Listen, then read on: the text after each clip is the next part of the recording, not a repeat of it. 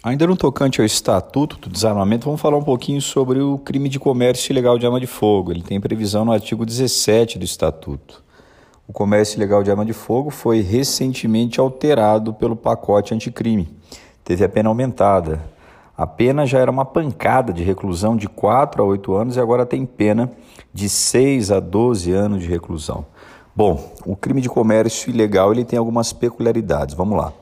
Primeiro ponto, nós já falamos aqui em áudios anteriores que os crimes do Estatuto de Desarmamento são crimes comuns, praticados por qualquer pessoa.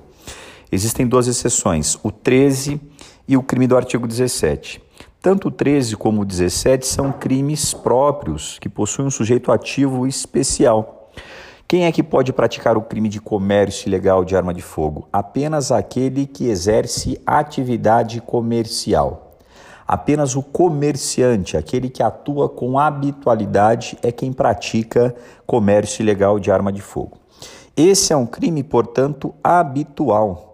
Ele não se consuma com uma conduta ocasional, ele exige habitualidade. Por isso é que se você é um policial civil, se você estiver lá na sua campana, se você perceber que A vende para B uma arma, se aquela é uma venda ocasional, flagrada naquela única oportunidade, o crime que pratica A é de porte ilegal e o crime que pratica B é também de porte ilegal. A pratica o crime de porte na modalidade ceder, ainda que a título oneroso. B pratica o crime de porte na modalidade adquirir. Ninguém pratica ali o crime de comércio ilegal, porque não há na conduta daquele vendedor, que é ocasional, a habitualidade.